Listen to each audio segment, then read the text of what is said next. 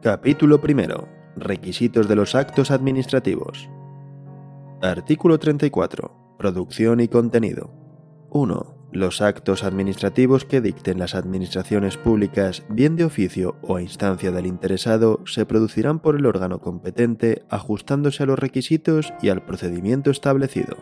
2. El contenido de los actos se ajustará a lo dispuesto por el ordenamiento jurídico y será determinado y adecuado a los fines de aquellos. Artículo 35. Motivación. 1. Serán motivados con suscinta referencia de hechos y fundamentos de derecho a.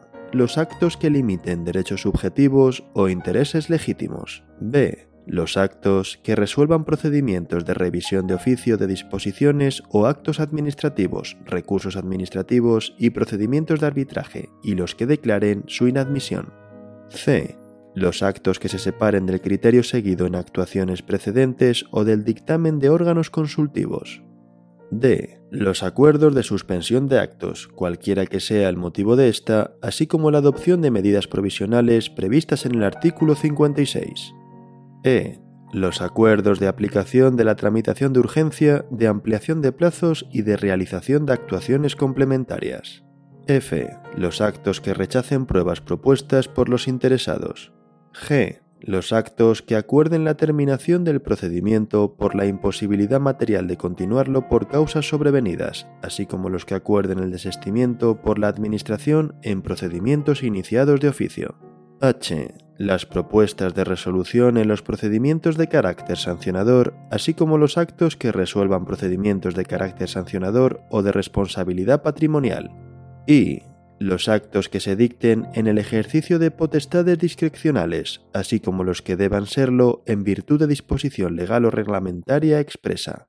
2. La motivación de los actos que pongan fin a los procedimientos selectivos y de concurrencia competitiva se realizará de conformidad con lo que dispongan las normas que regulen sus convocatorias, debiendo en todo caso quedar acreditados en el procedimiento los fundamentos de la resolución que se adopte.